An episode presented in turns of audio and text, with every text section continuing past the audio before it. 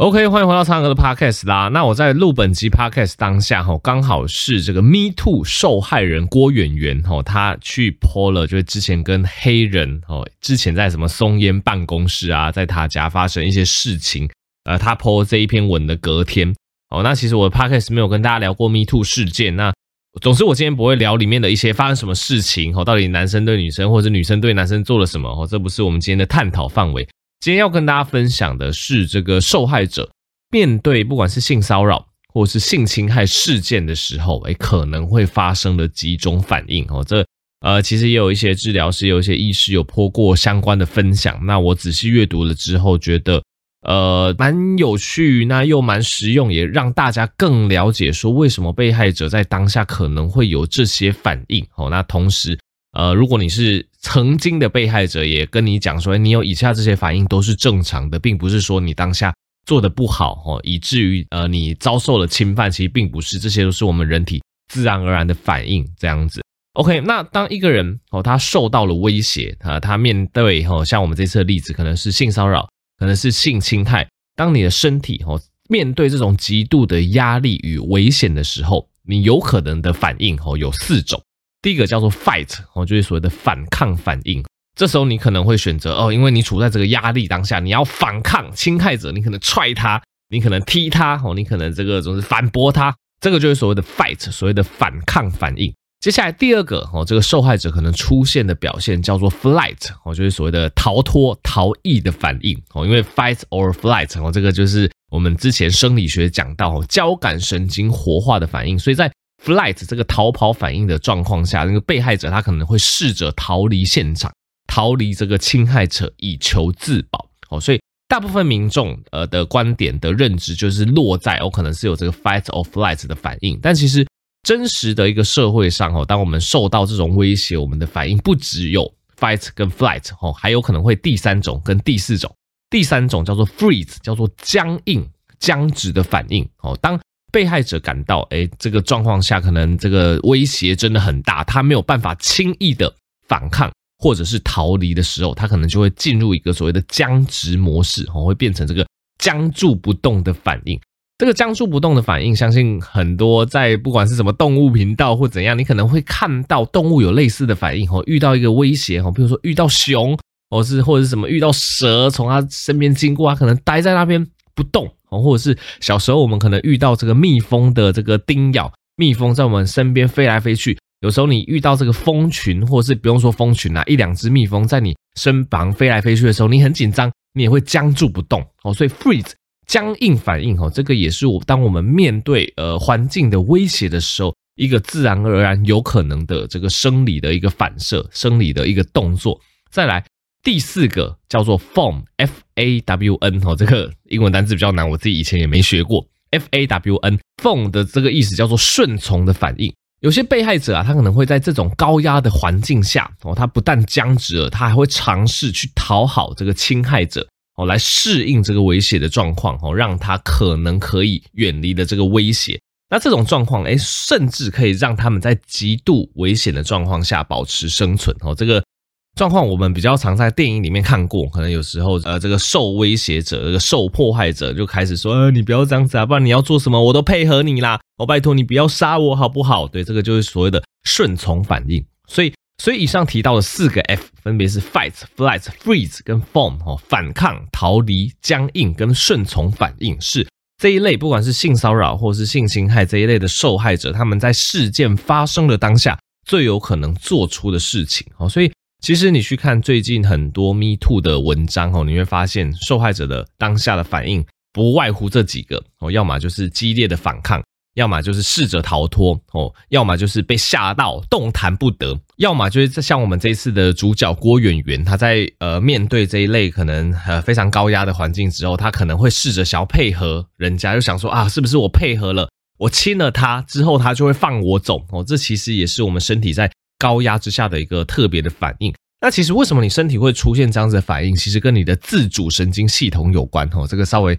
提一下我们的生理学。我们的自主神经系统又称为自律神经系统，其实就可以分成那个交感神经跟副交感神经。那交感神经哦，这个大家国高中生物就学过，交感神经它是负责我们身体这个 fight and flight 的表现。交感神经就是让你这个心跳加速、血压上升，吼，让你整个人亢奋起来。所以，当你遇到比较高危险的状况，导致你交感神经活化，吼，心跳上升，因为紧张感来的嘛，哦，你可能就会尝试着反抗，尝试着逃离。可是，当今天哦这个状况 over control 哦不在你可以反抗或逃离的范围内，此时你的副交感神经就会掌管你这个心跳减慢哦，掌管你活动减弱的这个副交感神经，它反而会异常的拉升它的活性，拉升它的活性，这时候就会导致我们刚刚讲的第三个跟第四个反应。这个副交感神经活化之后，也可能会导致哈这个你心跳减慢，哦你血压降低，这时候你反而会进到一个僵硬的反应，或甚至哈这时候你比较冷静下来，你去思考，哎，是不是哎我去顺从这个加害人哦，我去亲他，让他满足，我就得以逃离，哦，反而会让你陷入所谓的僵硬的反应跟顺从的反应哦，所以为什么我们生理会有以上四种反应，其实都是我们自律神经，都是我们自主神经。因应当时的状况下去做反射的一个结果，所以我觉得跟大家分享这些知识的重点，就是要跟各位可能以前的受害者，或者是你吃瓜群众，总之你要了解，当事人有这样子的反应，其实并不是他们下意识，并不是他们就是真的我想要配合对方，或者是真心想要这么做，这其实都是我们身体去对抗威胁的一个反应哈。所以其实也看到蛮多受害者，他们其实都会反思，他们都会。检讨自己，他们甚至会怪罪以前的自己。诶，为什么在遇到当下那种状况，没有办法能够处理得更好，都只能僵直在那边，甚至都只能配合对方哦？那其实你有这样子的知识，你就会知道说，诶，其实并不是你以前处理的不好，而是你的身体在面对如此高压的环境下，这个就是你的交感神经跟副交感神经去做反应的结果，导致哦，你可能会有这个僵直。哦，或者是会有这个顺从的反应，这完全不是你的错，就是我们生理、我们身体哈，在高压环境下做的一个不自觉的反射动作。哦，所以总之看到这篇文章，就跟各位就是可能是受害者，可能是吃瓜群众分享一下，你会发现哦，很多他在这个事件的受害当下，真的就不能做反抗，不能做逃跑，所以他们唯一能做的就只有。呆呆的僵在那边哦，任别人哦去侵犯他，或者是甚至也只能配合对方哦。这其实都是我们生理反应的一环哦。那其实最主要的目的就是降低受害者可能遭受的伤害哦。所以啊，总之这个 Me Too 事件发展到这边，就觉得说啊，真的是越爆越大。那除了希望以后的这个加害者哦可以越来越少之外哦，如果你之后可能会陷入这个危险的状况哦，也要就是。呃，再更进一步谨慎的思考怎么样做哦，对于逃离现场哦，对于就是不让自己受到侵犯会比较好哦。那总之跟生理有关，所以就把这个知识科普给大家。好的，那今天第二个议题来跟大家分享一下饮食哈。分享饮食之前，我还去看了一下我这个呃 Podcast 的后台。我 Podcast 的后台其实大部分听我这个节目是落在十九岁到四十四岁的男性跟女性，而且比例差不多一比一。其实我觉得这个还蛮有趣的，我各个不同平台的男女性哦，跟这个年纪的分别是落差很大的。比如说我的这个 YouTube 频道，YouTube 频道的男生是远大于女生哦，而且这个年龄层因为讲到一些健康嘛，可能就有一些四五十岁以上哦，这个比例其实不是说很低。然后 Podcast 呃就是十九到四十四岁，男女差不多各半。Instagram 甚至女生比男生多一点点，所以各个平台其实后台蛮有趣的。那总是因为听这个节目，大部分落在十九到四十四岁这个年龄层。那我特别去看了一下资料，在十九到四十四岁这个年龄层，不管是男性跟女性，哦，其实大家的饮食习惯统计来讲，哦，可能都呃在某些的食物选择上，其实并没有到达国健署建议餐盘的标准哦。所以想说，诶，其实这个议题还蛮实际的，分享给大家。那首先我们先讲蛋白质的部分，因为其实。呃，十九到四十四岁这一段的年纪哈，其实大家比较不会轻忽蛋白质的摄取，所以不管是在蛋豆鱼肉哈这一类蛋白质的摄取上，其实呃统计就是我们国健署去做相关的调查，其实十九到四十四岁的这一群人，大部分我们日常生活中摄取的蛋白质是足够的哦，甚至是显著超出建议，因为因为可能蛮多人有这个运动习惯、健身习惯哦，你就会跟自己说哦，我要吃多一点的蛋白质还怎么样，所以。老实说，大部分十九到四十四岁这个年龄层吼，我们平常的饮食习惯，肉或者是蛋或者是豆制品这一类的蛋白质类是不会吃太少的哦，反而是六十五岁、七十岁以上的老人家，他们蛋白质比较容易有吃不够的问题，就跟我们这个年龄层比起来，哦，所以第一点，蛋白质这部分大家比较不需要担心摄取不足的问题哦，因为统计看起来蛮多人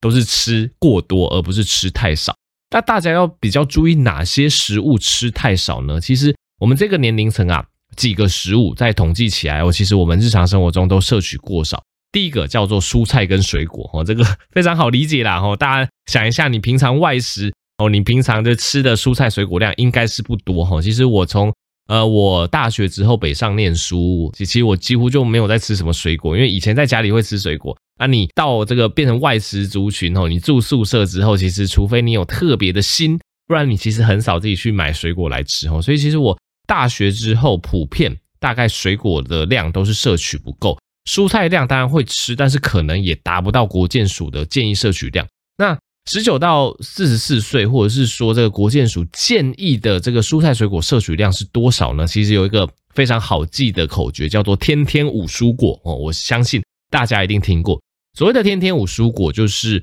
呃建议说你每天至少三份的青菜。两份的水果，所以加起来五份，所以我们叫做天天五蔬果。那当然一份哦，大家要稍微了解一下什么叫做一份。以这个蔬菜来讲，煮熟之后半碗的量哦，就叫做一份蔬菜哦。所以这个有个误区，就是说，假设你吃这个生菜沙拉，因为生菜沙拉是生的，它占的体积是比较大的，所以有时候生菜你吃了几片，你想说吃了一份菜哦，但是这些生菜假设煮熟之后它缩水嘛，它的体积可能就变很小。所以，我们去评估一份蔬菜的量，是等到煮熟之后半碗的量哦，叫做一份蔬菜。所以，等于是说，你一天建议至少要吃一碗半这个量的蔬菜，才有达到三份蔬菜的水准。那再来两份水果，什么叫做两份水果？一个拳头的大小就叫做一份水果。所以，两份水果基本上你可以把它想象就是两个拳头的大小。所以，比较常见的组合像是一颗苹果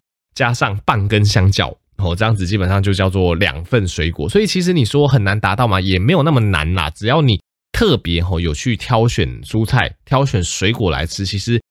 天天五蔬果相对来讲没有那么难哦。但是国健署它对于十九到四十四岁这一个年龄层的饮食调查，就发现普遍蔬菜跟水果的摄取量都是明显低于建议量的。哦，那其实蔬菜跟水果的好处，之前的节目一直跟大家讲几个最直观的好处，就是。呃，第一个它是天然哦，天然的这个膳食纤维、天然糖分的来源，然后里面有丰富的矿物质、纤维素与微量营养素。那其中一个重点大家会忽略，就是蔬菜跟水果其实它里面的这个含钾量、钾离子的量是偏高的。钾离子的量偏高，其实吃进这一类健康食物，在我们身体里面其实是有助于代谢掉我们身上的钠离子。有助于降血压哦，所以其实蔬菜水果它对于我们心血管的保护的一个程度是蛮高的啦，所以这部分大家可以多多注意哦。日常生活大部分的人都是摄取不够，那再来还有两类的食物哦，我们这个年龄层非常容易摄取不够。第一个是乳制品，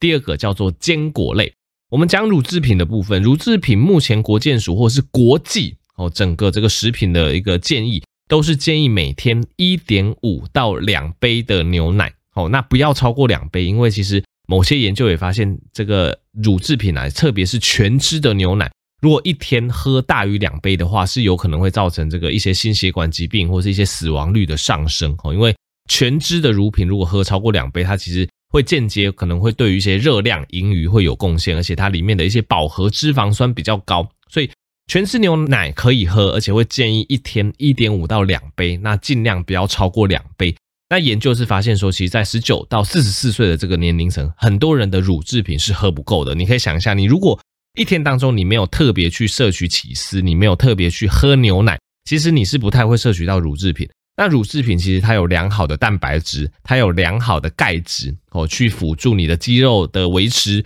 去辅助你骨质的维持，其实都是蛮重要的齁。所以其实乳制品一天一点五到两杯，这个大家也可以纳入每天去这个饮食，每天去这个摄取饮品哦，尽量哦去挑选这种呃就是天然的这个乳制品哦，每天一点五到两杯，其实对于你的健康促进也是会有帮助的。那以我个人来讲，呃，我的乳制品我其实不会特别去买牛奶来喝，但是因为我喜欢喝手摇杯。所以手摇杯我特别都容易会点这种可能拿铁类的，所以我喝这类手摇杯，我又特别会挑无糖或者是一分糖，所以我每天的奶制品摄取量平均来讲应该是有到一杯啦，但可能也没有到一点五到两杯哦，所以以我个人的经验来讲，也常常会摄取不够。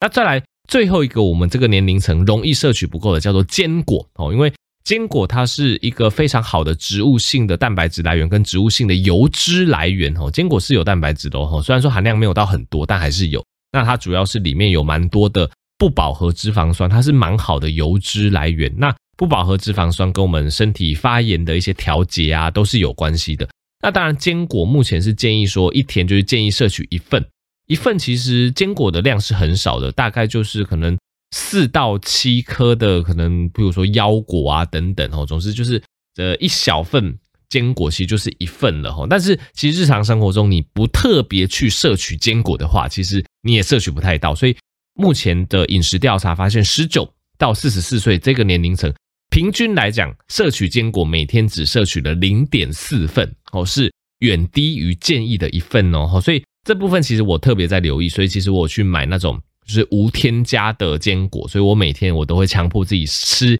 一份坚果，去达到这个摄取量。那我自己觉得日常摄取坚果的好处是，坚果你只要吃一点点，因为它其实脂肪算偏高，是好的脂肪，所以它其实是可以帮你带来饱足感，然后让你比较不会乱吃其他的东西。所以我自己在规律摄取坚果的之后，我是有发现它有这个优点。那总之再次跟大家强调，坚果它是好的食物，但是大家要挑选无调味。无添加的坚果，而且一次吃一份，一份的坚果量真的很少。大家去查一下一份坚果的图片，每天就吃那么一小撮就够了哦。所以以上哦，包括奶制品，包括蔬菜水果，包括坚果这三类食物来源是十九到四十四岁我们这个年龄层特别容易摄取不够的一个食材来源。所以这个大家在日常生活中，呃，饮食的调整、饮食的挑选上可以特别注意。对，那。当然，讲到饮食，就会有很多人会有一些误区啦。像我讲到水果哦，一天两份，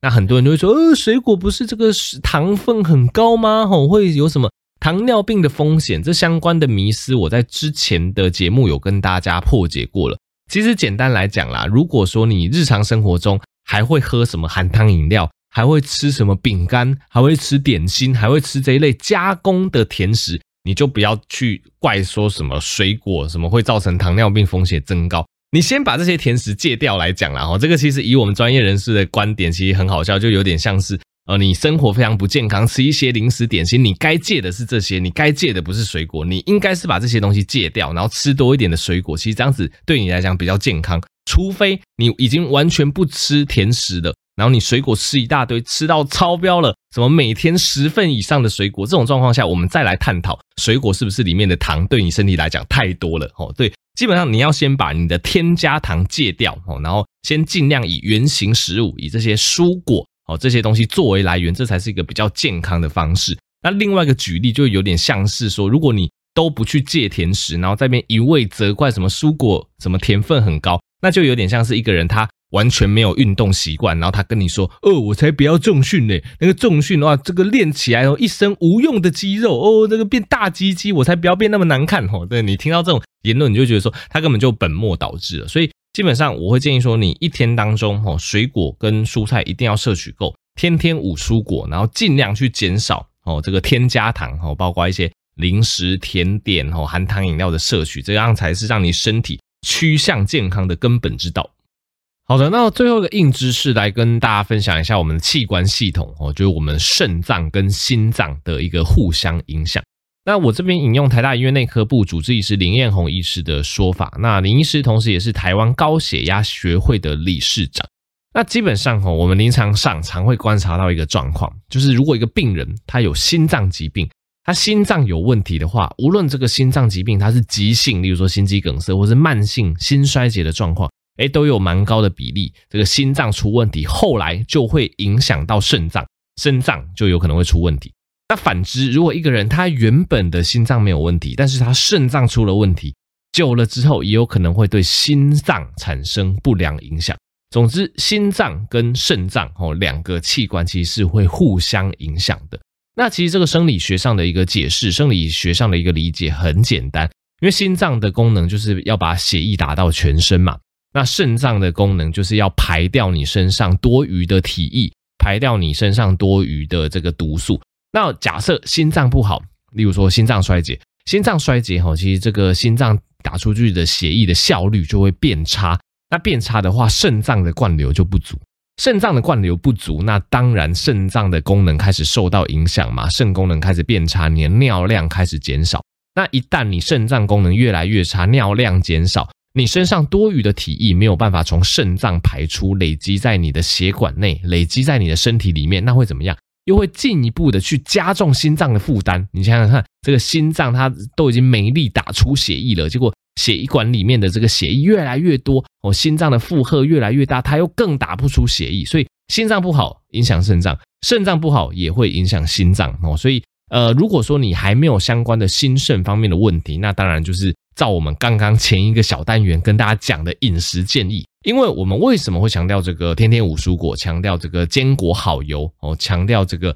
奶制品哦，强调原型食物？因为这一类的原型食物饮食法，或是我们以前常常提到的地中海饮食、德蔬饮食，它都有非常好的心血管保护效果。我觉得会降低你的血压哦，会去降低你心脏病、肾脏病的风险。会降低你血糖，降低你这个血糖高、血脂高的这个风险哦。那降低这些三高风险，其实就是可以去保护你的心脏啊、肾脏啊，甚至肝脏等等。所以，假设你目前都没有问题，你就是好好的执行所谓的健康饮食、原型食物的饮食。那假设哎真的已经有问题了，那当然就是要求诊。那其实林医师他也提到啊，如果只有一个器官有问题，例如说你只有心脏有问题。或者是如果你只有肾脏有问题，那其实这一类的疾病控制相对来讲是容易的。但是如果你真的拖太久，导致心脏、肾脏同时都出问题，哦，这两个器官就会互相扯后腿，就是会落入我们刚刚讲的恶性循环。心脏不好导致肾脏不好，心肾脏不好又导致心脏不好，整个器官系统就会慢慢烂掉这样子。